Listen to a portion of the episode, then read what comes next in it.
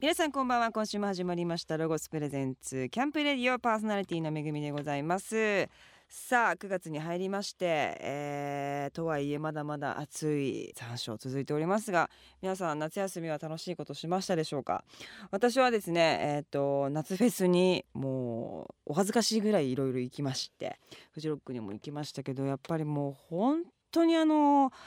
ぱ日本最大級と言われているだけのあのスケール感とやっぱんちょっと過酷なんですねあの移動するにも自分でライトを持って移動しなきゃいけないとかなんかそのちょっとこうピリッとする緊張感と、まあ、あとこうお酒と、えー音楽とっていうのが本当にやっぱ最高だなと思いました。えー皆さんもですねどんな夏を過ごしたかなんてまたメールいただけたら嬉しいなと思います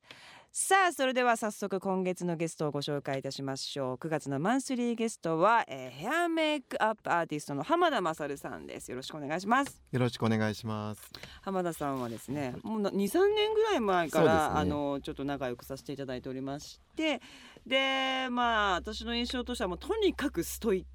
それが年々こう増しているような感じがしてでまあ食に対しても美容に対しても、まあ、仕事に対してもっていうなんか誕生日とか一人で過ごすのがいいって言ってたよね前とか誕生日に一人で過ごすと寂しいでしょう。寂しい多分人生の中で寂しいことってなかなかうーん体験できないかうら、ーんそれを超えたらうん怖いものがないんじゃないかと思って、うーん誕生日とクリスマスとお正月は絶対一人で過ごすって決めてる。そうなんですなんかそういうちょっとまあね、その切ない感じを楽しむ。俺は乗り越えたとっていうねなんかそういだうからそうすると360他の日にちうんはもうすごくもう楽楽しい楽ちん。はあっていうねまあ聞いてもよくわからないぐ らいまあストイックな方なんですけれどもまあ浜田さんはですね7月の28日にえっともう素晴らしいメイク本「うろこ塾」えーを宝島社から発売されて、これも本当にねまあ私も読ませていただきましたけれどもほぼもう文章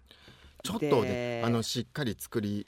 ましたねうーん。結構あものう教科書だよねこれね教科書っぽいですね教。科書あもともとあのこの鱗塾っていう塾をやってたんですよ。塾それをうーん中にあうのん収めた本なので、ちょっとうそんの学校っぽいというかレッスンっぽいですよね。でも全部本当にためになるようなお話もうビューティーっていうだけではなくて、まあ、健康とかそうですまあ、ね。そういったところがすごくあの具体的に書かれた本なのでぜひ読んでいただきたいと思います今日はその本をえーしっかり基づいてお話を伺っていきたいなと思っておりますさあ、えー、と曲をまず聴いていただいてから浜田さんにはゆっくりお話を伺っていきますそれでは聴いてくださいデフテックでジャーニーロゴスプレゼンツキャンプレディオ。お送りしたのはデフテックでジャーニーでしたさあまずはですねえっとマサルさんのご活躍をですね、えーご紹介していきたいと思いますえートップヘアメイクアーティストとして数々の CM や映画そして女優さんやモデルさんのメイキャップを担当されていますそして、えーとオリジナル化粧品ブランドブランエトワールも立ち上げられて、えーもう数々のヒット商品を、えー世に送り出しておりますえーショップはですね東京表参道の他に名古屋大阪福岡にも、えー、持たれているということなんですけれどもやっぱ私たちもこのあの番組スタッフ女性の方多いんですけども、はいヘアメイクてかメイク特に、まあ、あと基礎のその、えー、と化粧の日のあれですよねてお手入れとかやっぱ20代がマックス頑張っていた時だと思うんですよ。うんうんうんやっぱ恋したりはい何したりとか一生懸命そんなこうなんかアイシャドウはこれがいいとかってやってうんうんてだからそこで止まってるよねっていう話を実はなてでもやっぱ年は取っていくからその時の化粧をしていては絶対ダメですうよん。ね、だかうんらその辺のところをちょっと今日聞きたいなと思ったんですけど、うんうんうんうんやっぱ年齢にそのよって変えるっていうのがもうわかんどうしたらいいかわからないんですよね。とりあえず一番簡単なのは、うん、デパートとかドラッグストア行って、うん、ニューってやつを買うのが一番いいんですよね。あそうなんですか、うん新商品とりあえず新商品買っておくとあのメイクアップのアイテムアイシャドウとかリップとかチークに関してはまず問題ないというかそのその時々のなんかトレンドっぽいメイクはできるなるほどねですけれどもそこで大事なのがやっぱりどんな洋服を着てるかっていう自分がそそやっぱり洋服と合わなきゃいけなくてででももシンプルに言うとやはり年を取ってくると、まあ、人間は顔から血色赤みがなくなって顔色悪っぽく見えるでしょ確かにで肌の張り感とかもだんだんなくなって下がってくるからそうだねその時に締まるのはやっぱり濃いリップなんですよ口元そなうんだ口元が濃い色赤とかまあちょっと濃いピンクとかしてるだけでファンデーション効果があって肌が綺麗に見えまず見えるあーでもあとフェイスラインも締まって上がって見えるんですよ確かにへでー僕は昔いろいろ実験した中で分かったのは唇の形と目の形って遠目で見ると同じような形してるんですよへーだから唇の形を強調すると人から見た時の目の錯覚で目のも大きく見えるのリンクしてえー、すごーいあとは眉毛も太く骨格と目が大きく見えるから赤いリップと太眉毛するだけでアイメイクしなくても目は大きく見えるはずですなんか一生懸命アイシャドウからこう塗って塗ってって僕めぐみちゃん昔若い時結構ブワーってアイシャドウ塗ってモードっぽいメイクうんうんうんでテレビ見て出あてやってたらやっしゃってってたた時うんなかなか斬新ってい うかなぜかというとテレビであんまり濃いメイク出て出てる方そうなんですいなくてその時うなんです結構結構オレンジのやつアイホールにブワーとかやったりなんかそうひつめっぽいのとかちそょうっと結構ヘアメイクさん結構モード系の人がやってるんだろうなと思ってた時があってそうなのなんかこう実験的にいろいろやりたい時があってでことごとく事務所に怒られて多分多分もう10年もっと前ぐらいのことかもしれないですけどうねんそうですねうんそうでもなんかそういう冒険まあお洋服とかなんか靴とかっていうのはなんか冒険したりとかちょっと自分の新しいジャンルを開拓していきたいなと思うんだけどやっぱメイクってやっぱ難しいんですよ冒険でも、うんでも飽きちゃうっていうまず何今こういうリップとか恥ずかしいどうですかで難しもいんだ誰も見てないと思います そうかうんなんかねそうなんだねそもそもうん誰誰にどう恥ずかしいん だっていうそんな見てるかみたいな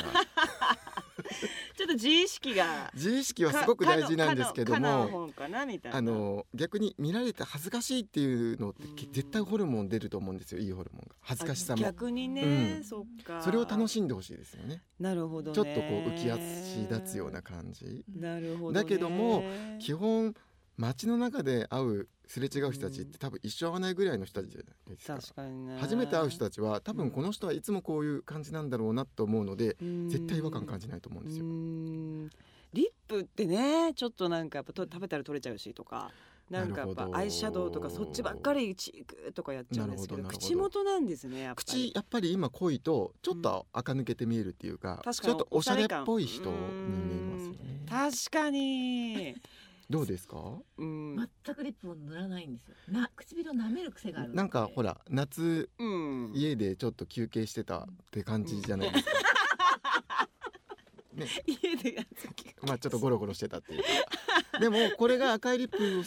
を塗るだけであーもうよそ行きになるんですよ、ああなるほどねでも確かにそうかちょっと急にモードな感じうにん、なりそ黒ういな気がする黒いお洋服でやうんっぱり血色がないと、うー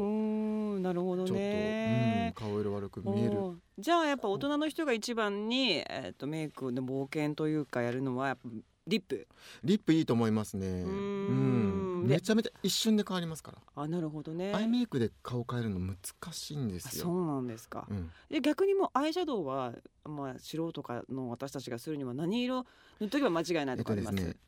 ね間違いあるないで言うと色よりもあんまりパールパパールが強くないものの方が間違いないですあーでもパールね昔流行ったからもう塗っそうそてう目がちっちゃく見えちゃうんだよそうね。あともうサバっぽくなお魚っ ぽいさ魚っぽいのないかもしれないですねなるほどね。だかららちょっとハイブランドのお洋服でもうすごい攻めるんだみたいな感じのかうん時はちょっとメタリックでいいと思うんですけどうん日常生活でちょっとあんまお魚っぽいのはちょっときついかもしれないですよね。じゃあパールがちょっとまあって言ってもちょっと軽めのちょっ方とがいいですよねね薄い感じの薄い感じででまあベージュっぽいやつをうんとか塗っていただいて。あの寒色系でもいいんですけどあんまり幅広に昔ののめぐみさんみたいにアイホールにぼかし込んでいくのはちょっとどうかと思いますけどちょっと問題、なるほどね。うんちょっとやっぱりあのあんまりぼかし込みすぎてこう広げていっちゃうぼとかしちょっとダメですねちょっと軽めにしておいてもらってもうちのヘアメイクに言っときます。 ぼかし込みはダメよって。 ぼかし込んでこうどんどんこう広くなっていくとちょっとまずいですよなるほどですねうんで私ねアイラインも結構黒ってなんか取ってつけた感が出るなって最近すごい思っていて、それね、うん。ちょっとねちょっと年齢を重ねた人が言うこワードなんですよやだそうなんだそうあ昔るは思わなかっあたるんだけ一ど定の年齢を超えた女性はみんな苦労を嫌がるんですよ。 やだでも本当そうなんななんんかかね嫌がる。なんかねこ優しく見えたいとかっていうう。んあるそうそうそうやめたそんですアイラインをうどうですか厳しく見えるアイラインやめたんだっそてれ自己判断でやめたってことですかそっ。ちうの方なんんだそれはあんま良く ないです。いやメイクってやっぱり自己判断でやったりやめたりするのはダメなんですよね。なるほどねやっぱ客観的な意見をもそうなんですよ。うんなるほだどっねて自分の顔見る瞬間って一日のうち一分あります？ないと思じゃあもう一日長くいる人にどう思うってどうでもいいよって言われたらもうやめてもいいと思うんですけど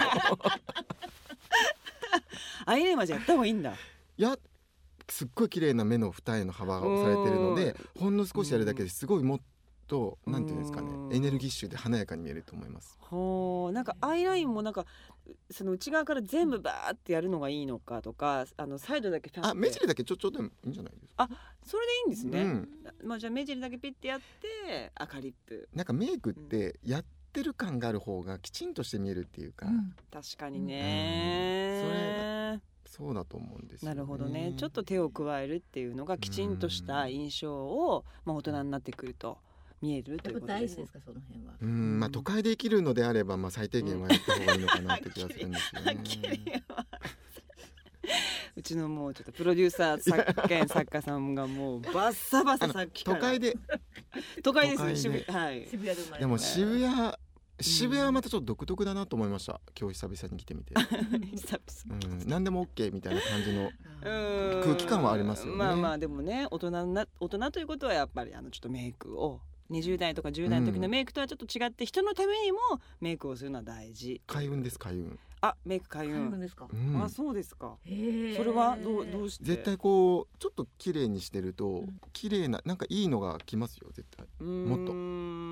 でもそれなんかね確かにうんわ、わかるというか大企業のね女社長とかまあなんか素敵なお仕事してる人って確かに すっぴんってあんまいないもんね確かにねいない、うーんなんかみんなやっぱちゃんと自分に手間をかけてるっていう印象はあるので、小林さんじゃあ今日ちょっとね小林さんもじちょっと今崩れ落ちそうになった腰骨折れちゃったんで一回ちょっと休憩したいと思います時あさこさんでギフトあなたはマドンナロゴスプレゼンツキャンプレディオお送りしたのは時あさこさんでギフトあなたはマドンナでしたさあ今月はメイクアップアーティストの浜田勝さんをゲストにお迎えしております、えー美容メイクについていろんなお話を伺っておりますがえー、とためになる浜田さんの本「鱗塾」が出たばかりなのですがこの番組はアウトドア、えーロゴスの、えー、協賛でやらせていただいておりますのでちょっと今、まあ、夏からこう秋にこう変わっていく時期っていうのに、えー対して一番気をつけるべきメイクっていうのは何かベースメイクでもありますかねもう一番はやっぱりシミ対策の肌作りあーどうえー肌作り肌を作る時にやっぱりシミをできないように、うーんそのベースとか日焼け止めとかを塗ってまずうーん肌を紫外線から守ることなるほど日焼け止めっていうのがまた私たちの選び方っていうのもちょっといまいち分かってるで分かってなくなるほどて 50SPF50 はいやってればもう一回塗ればいいと思っいてるやんですけどそういうことではないんです一番いいのはやっぱり、うんあの紫外線に当たらないことなんですねあーやっぱ日傘とか日傘とかもう UV 加工されてるテントの中とか、なるほどねあの瞳の眼球に紫外線が当たることで肌の内側からシミが出るようにえまうー、目なのそへえ知らなかったうなのじゃあサでングラス肌ダイレクトな表面的なシミとちょっと奥側からなんかちょっとなんか僕の感覚ではちょっと違うからじゅわーんっていう目はちゃんと守った方がいいですねへー日焼け止めの塗り方っていうのは一回塗って終わりっていうことではじゃないんですねシミができるとこってやっぱりこの目の下の頬骨の高いところらへんなんですよそうそうなんかそこはしっかりカバーしてあげた方がいいと思います何度も何度も塗り直した方二が三回塗った方がいいかもしれないですね。厚塗りもうてもうえてこってりあパーッとそこだけででもいっぱい女性見てきて思っているのはおでこと鼻とかうんはあんまりシミできないんですよ。できない確かそになのでおでこと鼻とかちょちょちょって大丈夫なんですよ。でここの頬骨のところ頬骨のここら辺シミがあると1個大きいのあるだけで5歳から7歳老けて見えちゃいますもんねそうなんですよねあと消すのも大変だしそうなんですよダメダメダメねじゃあそれを塗ってまあえっ、とファンデーションなりお粉とかやって結構それをやりすぎちゃうとなんだろうちょっと年寄り臭い顔になっちゃうそれを全面塗ってるのでなのでそのライブとかフェスとかキャンプとかの時は、うんその目の下の部分だけこってりそこだけ塗って日焼け止めとかファンデーショうんうんうンんをあともう塗んなくてサングラスかければいいと思あとは大丈夫なんうだそうあの素肌感があれば絶対古臭い感じにならないなるほどねちょっとね本当目から鱗なうん情報ばっかりですけども、まあちょっと9月入って、まあ、8月7月ちょっと遊びすぎちゃって焼けちゃった人、えーまあ、私もそうですけど結構いると思うんですけどもシミとかそういったものを、まあ、極力抑えるようなそのケアの方法とかってあったら教えてほしいんですけど。一番はうん大事なことは焼けた直後から冷やすことなんです、へえそうなうんんだ、冷やした方がいいんですよそれはじゃあすぐタオルとかねちょっと。タオルとであの直で氷とかやっちゃうと凍傷になっちゃうんです よえーむあそっかだからあの本当に氷あの濡れたタオルを氷水でやってちょっと冷やしたりとかでもいいですしででも熱を取るってことがとっても大事なんですまあ結果やけどと一緒なんでああそういうことかやけどしてるんですみんなそういうこと大好きなな音楽を聴きながらんだすごい大好きな音楽聴きながらやけどしてるんだフェスはそうあの日焼けした時はもうぜまずたいや冷やすことまあ流水でもいいし冷やすこと熱を取ることとあとはやはり夜ビタミン C を積極的に取る果物とかサプリとかであーやっぱビタミンなはい、ビビタタミンミン C C, C を取るといいでへーす日焼けした直後数日間はビタミン C を積極的に取ってあげるとかへがいいですねそれはやっぱシ全ミ然違シいまミとすかはいシミ予防になります全然違うんですか、はい違うと思うビタミン C にいいあのが割と含 B とかめてはい含まれてるフルーツっていうのはなんですかね柑柑橘と橘か系がいいですけどうん柑橘系の果物ってソラレンっていうものが成分に入っていへーてそれって高毒性って言って日に当たるた時の日焼けを促進しちゃう効果があるんですよ、えーなので柑橘系の果物であのソラレンが含まれている果物は必ず夜しか夜だけなんですよへーあの日中とか朝食べてしまって外出すると日焼けが促進してわすごーいそうなんだじゃあ夜食べる分にはまあ問題ははいないけれども、そうですね朝とかはちょっと控えた方が、はもしかしたら、いいんですまあ、でも調べたらね多分すぐそれはね出てくるすぐ出てきますと思うので、はいやっぱりあとへー脱水症状起きてるのに水分をちゃんと取るとかそっかもう酒じゃあれ水分じゃないもんね酒は逆に脱水症状起きちゃうので良くないですねあー脱水症状を起こしながらやけどしながら音楽も聴ういてダメ ですよやけどって熱持ってるとこに血行良くなるじゃないですかアルコールでななりますなりまんすか余計ジンジンして痛かったりとか加速しちゃうので良くないかもしれない確かにね確かにね皆さんそういうことだそうですあの冷やしていただければ、そしてお水飲んでフルーツを食べてくださいすぜごいひちょっと大きいサングラスしてるのもいいかもしれないですフェスで友達はいなくなるけどねいや日焼けは日焼けはしないけど人間関係は終わっていくよ ねそれかあの、こうフルフェイスのああの三3枚倍うんびっくりするのよねあれ街であったらわーってなるのよねあれかそれあがいれいかフなェスでねそっか、 それまあ、を彼氏はできないけど日焼けはしないかも ね。ということですよね皆様気をつけてくださいさあここで一曲曲をかけたいと思います8月24日に発売されたばかり Going Underground のニューアルバム Out of Blue から「Teenage Lust」ですロゴスプレゼンツキャンプレディオお送りしたのは Going Underground で Teenage Lust でしたさあここからはロゴススタッフさんがアウトドアで使える便利なグッズを紹介してくださるコーナーアイデアタイム GoTo800 です今週はゲストの浜田勝さんも参加していただきますよろしくお願いします,、さあ今日はですねロゴスショップモラージュ勝負店副店長の鈴木隆さんに紹介していただきますお願いしますこんばんは、モラウジ勝負店副店長お鈴木隆ですよ。ろしくお願いいたします。さあ、えっ、と今日紹介していただくものは何でしょうか。はい、今回はアウトドアでも木陰でも大切だということで、えー、旧セットブラックタープを紹介いたします。うん、タープ。これ普通のタープとやっぱちょっと違うんですね。あ、そうですねうーん。はい。まあ秋の運動会やあうんー行事や、イベントにお使いいただけるう集会用のテントですねああ、じゃあ結構大きいそうですねやつですね。はなんか色が黒くって普通のちょっとこうタープと何か違うような感じがしますけれどもね。なんか特徴があるんですかこれは。あそうですねあのー生地がですね UV カットを施してあって、えー、遮光率100%ええですね、はいでしっかり日差しを遮ってくれる仕様なので、えーまあ、この商品の企画者によると、おーえー女性が黒い日傘を選ぶことかうらんヒントを得て開発をしたそうですね。は UV いカット99%浜田さんこれいいんじゃないですか。これをうん。持って刺して歩きたいですよね あ日傘みたいにして。はいはいこれで日傘とかないんですか。この直日径傘感はそうでですねまだ発売はされてないようですけれどもあこのままはい、このサイズで。あそっか誰も近寄ってこなかったよいよいよ誰も近寄ってこなかった焼けませんけでどもこれねすごいあのー遮光率っていうのは日差しをうん避けるのが100%で、UV カット率も99%以上ってすごいですようんね。ねえ、こう美容というかねお肌のこう日紫外線からはすごい守られますよね。はい有効カット率は大事ですか、それが大事っていうかもうそれしか必要ないぐらい大事ですね。 UV カット率。うんえ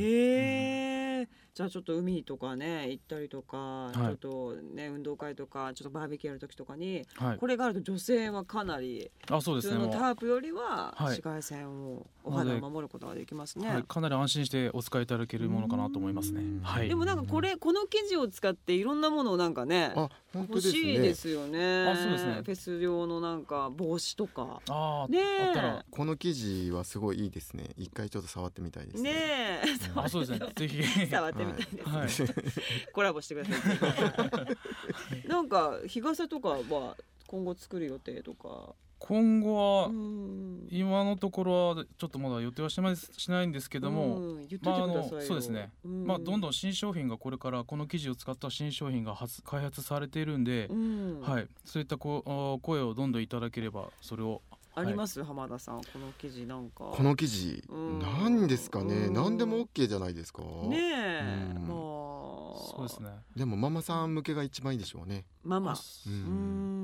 ん確かにね、うんお外に行くのはママが多いですしね、うんはいアームカバーとあアームカバあーいいとれ思いねますはいあれとかねあと車のねあ車あのー車のにあああるといいですね。いいかはいも確かに、はいあとサンバイザーみたいなあサンバイザーやつとか、は特大のやつ。特大のやつ特大サングラスみたいなやつとか、ね、あサングラスうんはい絶対あったらいいですよ。そう、はいそういうのもちょっとぜひ言っていただければと、はいはい思わいかりまましたありがとうございますす。はいそして雨にも強いということなんですけあどもそうですね。はい、素晴らしいえー裏面はポリウレタン樹脂加工というのを施してあるのでうで、えー雨でのお染み込みを防いでくれますね。ーんはういー。ん組み立てもこの感じだとちょっと簡単そうな感じがしますけどもね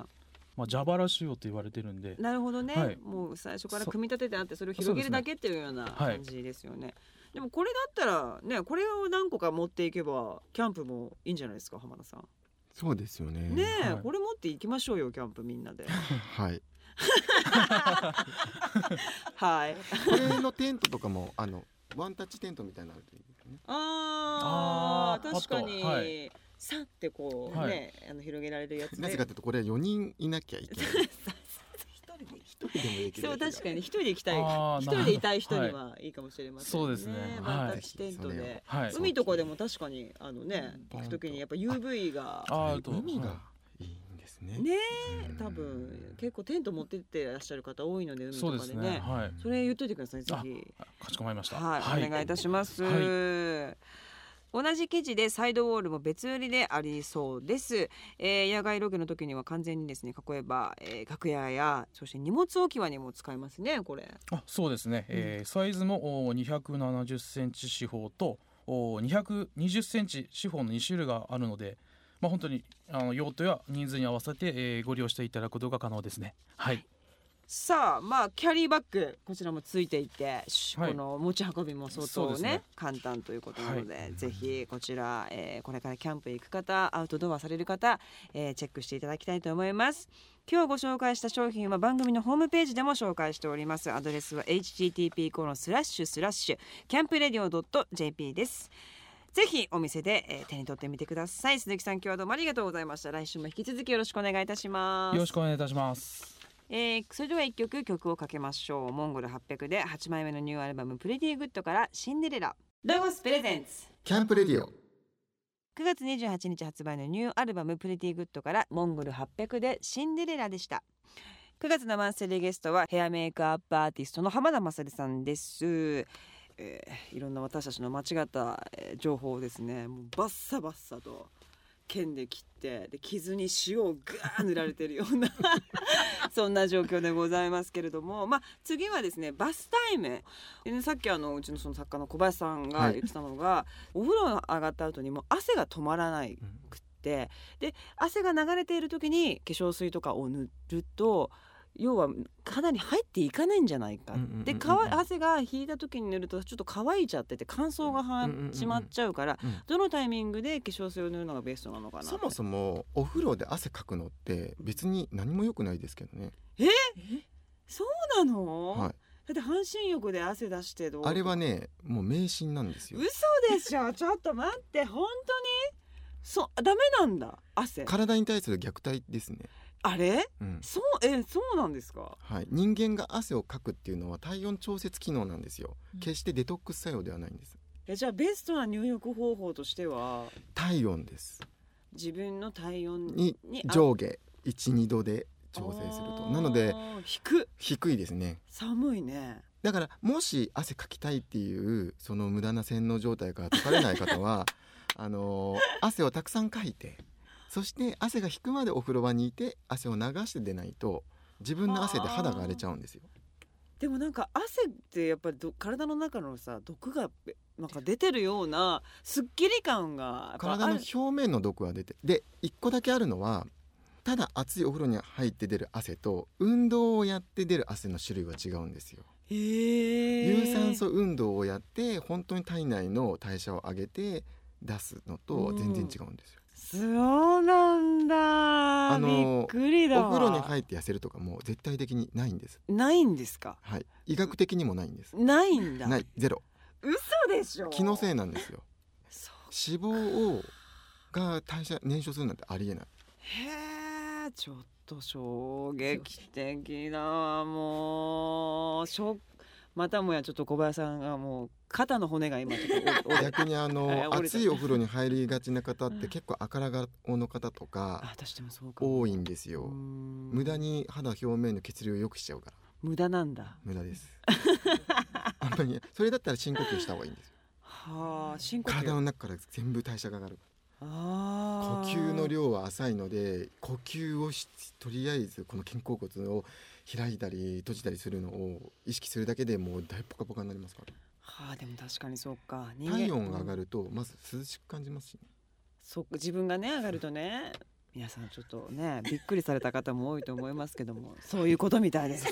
はいはいさあ、えーいろんなお話伺いましたが今週はそろそろ終わりの時間が近づいてまいりました来週はですね、えーまあ、本ですね鱗塾についてより一層深く、えーお話を伺っていきたいと思います、えー、鱗塾こちらの本、えー宝島社から重版も決定して大好評発売中でございます本当に私たちのためになる、えーいろんなアイディアが詰まった本ですのでぜひ、えー皆様買ってくださいそしてオリジナル化粧品を販売しているショップブランエトワールこちらもぜひ足を運んでみてくださいさあ来週も引き続き、えー浜田勝さんにお付き合いいただきます勝さんよろしくお願いいたしますお願いしまさあ今日はこの辺でさようなら秋のロゴスキャンペーン開催中です現在全国のロゴスショップや参加店舗では秋のロゴスキャンペーンを開催中です秋もエンジョイアーティングするぞという方にスペシャルな豪華プレゼントを用意しています対象商品を購入し専用はがきにレシートを貼って応募するだけ抽選で総勢310名様に豪華商品が当選します商品はスタンダードツールームテントがロゴスで人気のナバホ柄になったオリジナルモデルや黄金色のグリルをはじめ特別なアウトドアアイテムばかりです期間は11月6日まで詳しくはロゴスブランドホームページ内の特集企画をチェックしてくださいロゴスブランドのホームページは http コロンスラッシュスラッシュロゴス .ne.jp ですロゴスショップニューオープンのお知らせです来たる10月6日神奈川県内3店舗目になるロゴスショップララポート湘南平塚店がオープンいたしますララポート湘南平塚は新しい複合施設として同じ日にグランドオープンですお近くにお越しの際はロゴスショップにお立ち寄りくださいこの番組の過去の放送は番組ホームページのアーカイブから聞くことができます番組ホームページ http コロンスラッシュスラッシュキャンプレディオ .jp にアクセスしてみてくださいロゴスプレゼンツキャンプレディオパーソナリティは私めぐみでした